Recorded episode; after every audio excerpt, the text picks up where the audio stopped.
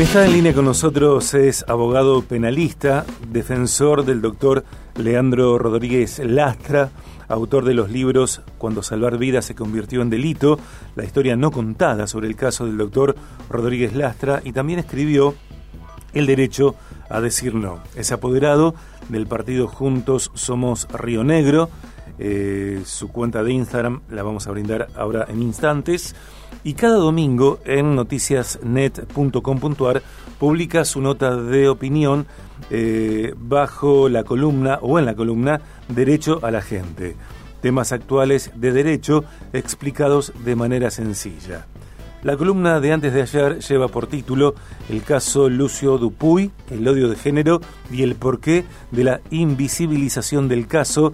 Eh, lo valoro, me gusta mucho que esté en el aire del programa periódicamente. Es un gusto para mí recibir al doctor Damián Torres. Damián, bienvenido. Hola, ¿cómo estás, Sergio? Bueno, un saludo para vos, para toda la gente de la radio y la audiencia que está escuchando. Bendito 2023, la primera conversación del año. Así es, es verdad. Eh, Damián, no vamos a leer todo tu texto, eh, que es sumamente valioso. A mí me parece que es eh, un hallazgo este artículo en particular. Pueden encontrarlo en noticiasnet.com.ar. La columna se llama Derecho a la Gente. E insisto, el título es El caso Lucio Dupuy, el odio de género y el porqué de la invisibilización del caso. ¿Por qué, Damián, hay según tus palabras, tu visión, bastante invisibilización del caso Lucio Dupuy en ciertos sectores y por qué se habla poco eh, sobre la calificación del odio de género que forma parte de una de las imputaciones a, la persona, bueno, a las dos mujeres.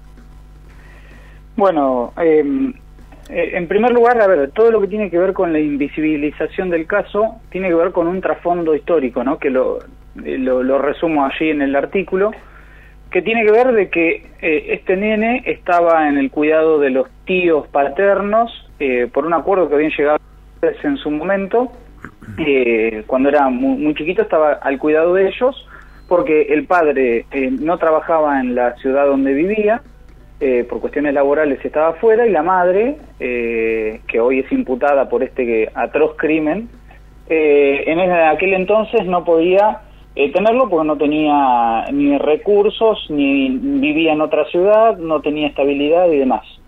De golpe la madre empieza con que se había, le pide a la justicia de que había conseguido un trabajo, o mejor dicho, que hacía... Hacía tortas hacía tortas, que ese era un emprendimiento con el cual iba a poder tener recursos y que tenía una pareja, mujer, con la cual eh, había iniciado un proyecto de vida. Entonces, ¿qué pasa? Acá viene el, planteo que yo hago. Eh, por esto que, pasa mucho en la justicia, lo que pasa que se, se dice poco o se pretende hacer bombos y platillos, con esto de decir, bueno, actuamos con perspectiva de género, sí, perfecto, se lo damos al nene y no analizamos nada.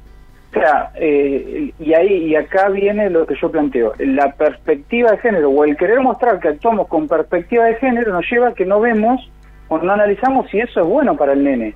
Si en los hechos va a estar bien, si en lo legal es lo que corresponde y si eso es razonable y lógico para, para él. Entonces, ¿qué pasó? Por mostrar el nene a, a esta mujer con su, con su pareja. ¿Y qué pasa después? Este nene sufría golpes, incluso tiene un ingreso al hospital con fracturas, que claro, nadie dijo nada. Eh, y hago un paréntesis, la defensora de menores en su momento había dado el aval para que le den la, el nene a la madre, eh, sin hacer un análisis profundo. Disculpame que te interrumpa, porque esto no lo puedo comprender y creo que como yo, muchísimas personas en la Argentina. ¿Cómo es posible, Damián querido, que no haya habido previamente ningún eh, informe previo, ningún estudio por parte del juzgado antes de darle la tenencia a la madre. ¿Qué, ¿Qué, hacen los jueces? ¿Qué hacen los tribunales? ¿Qué hacen los juzgados cuando entregan a niños, a, adultos, a personas, tutoras, tutores, que después, como en este caso, los terminan asesinando? Bueno, eh, a ver, eh, lo más llamativo de todo es, es no solo que no se haga todo un análisis previo, sino incluso un seguimiento posterior, porque hay que ver la adaptación del nene a una familia, hay que ver cómo está su integridad psíquica y física. De hecho, se conforman en, en, lugares eh, equipos especializados para esto. Pero, ¿qué ocurrió? En este expediente no hay constancia de lo que pudimos acceder, porque todo es reservado, está muy hermético, pero de lo que pudimos ver y lo que fuimos investigando no hay eh, nada de todo esto, o es muy precario. Con, con la, el informe de la defensora de menores eh, dando favorable esto, eh, le dieron este nene y después no hubo un seguimiento posterior exhaustivo, fuerte y demás, porque si no hubiesen detectado las lesiones de este nene. Pero además, yo por, por eso digo la invisibilización del caso, porque en definitiva eh, lo que pasó acá es que terminaron, eh, incluso los, los operadores del sistema de salud, cuando ven a este nene eh, con fracturas y demás lesiones, se dan cuenta los operadores de salud que, que a este nene le pasa algo. Por ejemplo, cuando un nene ingresa a un hospital y ven ciertas actitudes o ciertos eh, estímulos que pueden llevar a una, a una idea de un abuso sexual, se aplica todo un protocolo para poner en conocimiento esto de la justicia. Acá en Rey Negro, donde yo vivo, pasa esto. Ahora, ¿qué pasó en este caso? ¿No se dieron cuenta los profesionales de la salud de, lo, de que algo le estaba pasando a este nene porque tenía consecuencias físicas, quebraduras? Yo creo que sí se dieron cuenta, pero ¿cuál era el problema? Iban a denunciar a dos madres, mujeres, de que algo estaba pasando con este nene y para que le saquen la tenencia a estos nenes, cuando además el padre lo estaba reclamando también. Y claro, imagínate, hacer una denuncia del hospital esto y que le saquen eh, la tenencia a las madres iba a ser un problema de decir, bueno, justicia patriarcal, eh, no aplicaron género, eh, se lo dieron al padre porque son machistas, sea una mujer o sea un hombre juez. Entonces, el género, y esto es lo que plantea en el artículo, termina eh, siendo mucho más importante que los hechos, o sea, lo que le está pasando a este nene, lo que puede llegar a ser el, derecho y, termina, en definitiva, ocultando todo esto que termina con este esta muerte, que en definitiva eh, estas dos mujeres son juzgadas y esperemos que sean condenadas a una cadena perpetua. Eh, vamos a volver al tema de la potencial sentencia, Damián. Eh, por otra parte, vos decís, dentro de la misma idea, que también a eso se suma el hecho que cada vez que el padre solicitó tener el cuidado personal de Lucio, eh, ese pedido no fue analizado. Totalmente, y esto es algo que se ve muy a menudo. a ver, ni todas las madres eh, eh, son malas por, por estas dos, por esta mujer y su pareja, ni todos los padres son malos con sus hijos y generan inconvenientes. Hay, de, hay padres y padres, hay madres y hay madres. Eh, no podemos generalizar por el sexo, lo que tenemos que analizar, o por el género, como lo quieran llamar, lo que tenemos que analizar es en el caso en concreto qué es lo mejor para un, para un nene. Y acá eh, mucho de lo que se de lo que se vio es, es esto de decir hay muchos padres que les pasa que reclaman y que son capaces de tener a sus hijos y por una cuestión de que son varones no se los dan. Sí tal cual. Eh, y eso es un problema porque en definitiva pareciese que el, sexo es más importante que eh, lo que puedan darle. Por supuesto que hay, hay padres y padres, hay padres que no se dedicaron nunca a sus hijos, no tienen derecho a pedir una eh, tenerlo a sus hijos consigo que no ha sido bueno o incluso hay padres que han sido condenados por abusos sexuales de sus hijos, pero también hay mujeres. Tal cual. Eh. mi planteo en el texto es cortemos con, con generalizar todo, eh, el, cortemos con esta perspectiva de género, entre comillas, que lleva a que no reflexionemos. Hay cosas nobles de la perspectiva de género, yo no estoy de acuerdo con esa denominación, pero podría ser para otra charla que tengamos, pero hay cosas muy valiosas e importantes, como la eliminación de todo tipo de violencia contra la mujer, que obviamente que estamos de acuerdo. El problema es cuando fanatizamos y cuando no analizamos. Sí, y, cuando se tergiversa la ley también.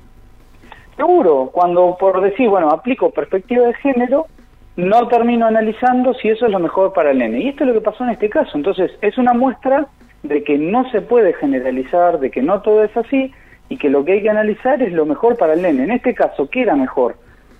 ¿Que esté con su madre, con, que estaba con su pareja mujer o que esté con su padre? Y no por las decisiones de vida, porque se debería, desde el punto de vista jurídico, discriminatorio que se lo den por, o no se lo den por quién formó pareja o no.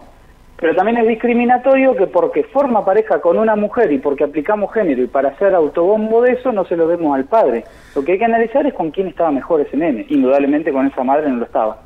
Hay gente que, que, elige no denominarlo de esa manera porque entienden que una mujer que asesina a un niño no puede ser denominada madre, ¿no? Eh, más allá de, la historia de Medea. Eh, Damián, te pido que vayamos a, que profundices eh, esta idea, esta raíz que tiene que ver con que la violencia no tiene géneros. En otro párrafo de tu artículo, insisto, lo podemos leer a este artículo en noticiasnet.com.ar, se llama el caso, el caso Lucio Dupuy, el odio de género y el porqué de la invisibilización del caso. Vos decís que Lucio, eh, de hecho, tenía lesiones en los genitales, eh, lo que lleva a la Fiscalía a indicar que hubo odio de género por ser varón y que muchos de los golpes están dados por esa condición. Por eso la violencia no tiene género. Claro, eh, lo que yo planteo es, eh, estas dos personas son asesinas y son, en este caso, son mujeres y son asesinas. Hay veces que es un hombre un asesino y es un asesino y no es asesino por ser hombre, es asesino porque es un asesino. En este caso, estas dos mujeres son asesinas y no porque sean mujer, son asesinas. Entonces, eh, digo esto porque también muchas veces se generaliza de que los hombres son asesinos o, o en este caso hay mucho eh, el género asesina, y yo quiero, desde mi humilde lugar, desmitificar esto, de decir, el que asesina es porque es un demente que asesina, pero no por, por el, término. Esto no quiere decir que no haya muchos crímenes de hombres contra mujeres por su condición de mujer. Son cosas distintas, son cosas muchísimo, Claro. Exacto. Lo que digo es que no hay que generalizar todo ni ni ideologizar ni para un lado en este punto ni para el otro. Eh, eh, tampoco eh, he visto muchos que dicen que en este caso la ideología mata. en este caso son dos locas que mataron y, y, no puedo decir que todos, aunque piensen distinto a mí, son asesinos, porque sería discriminatorio e injusto. Como lo mismo al revés, cuando, cuando pasa al revés y eh, los grupos feministas dicen que los hombres son todos violentos. No son todos los hombres violentos, los violentos son... Entonces, lo que quiero mostrar en este caso es esto, de desterrar esos conceptos que para mí son errados, y el que mata es un asesino, sea hombre, sea mujer. Eh, y en este caso, las lesiones llevan a que son mujeres que mataron a un hombre por condición de su, de su sexo, de que era varón, por las lesiones donde estaban. Y esto eh, es claramente así. Entonces, lo que sostengo es, el, el, en este caso, eh, la violencia no tiene género. Hay hombres y mujeres que son violentos. Y eso no tiene que ver con su sexo específicamente, sino tiene que ver con su condición o su, eh, o su, o su forma de ser. Ahora, lo que sí puede haber es sujeto pasivo, es decir, la víctima que sí sea violentada por su condición. Eh, y en este caso le tocó un varón, a un niño encima, un niño. Eh, esos son un poquito los conceptos que yo quise de alguna manera eh, exponer en este artículo para, para dar mi opinión que, que, que, es generalizada, ya lo hemos hablado en otras cuestiones, pero cuando pasa algo lamentablemente es donde se puede ver con mayor claridad. Damián, te despido con el último párrafo de tu artículo. Vos decís, una cosa es modificar patrones socioculturales arraigados de evitar todo tipo de violencia contra la mujer, cuestión que todos estamos de acuerdo, en la que todos estamos de acuerdo. Otra es que eso invalide cualquier análisis fáctico, lógico, jurídico. Lucio Dupuy es una víctima de dos mujeres que lo asesinaron, pero también fue víctima de un estado pasivo que necesita reflexionar y encontrar equilibrio para que no vuelva a ocurrir un caso como este. La ley Lucio al menos es un inicio para ellos. Damián, te agradezco mucho esta conversación, eh, seguiremos hablando durante la temporada. Gracias por tu producción, gracias por tu visión y gracias por compartir esto en el programa. No, por favor, un abrazo grande por allí y a disposición siempre que lo necesiten. Un abrazo.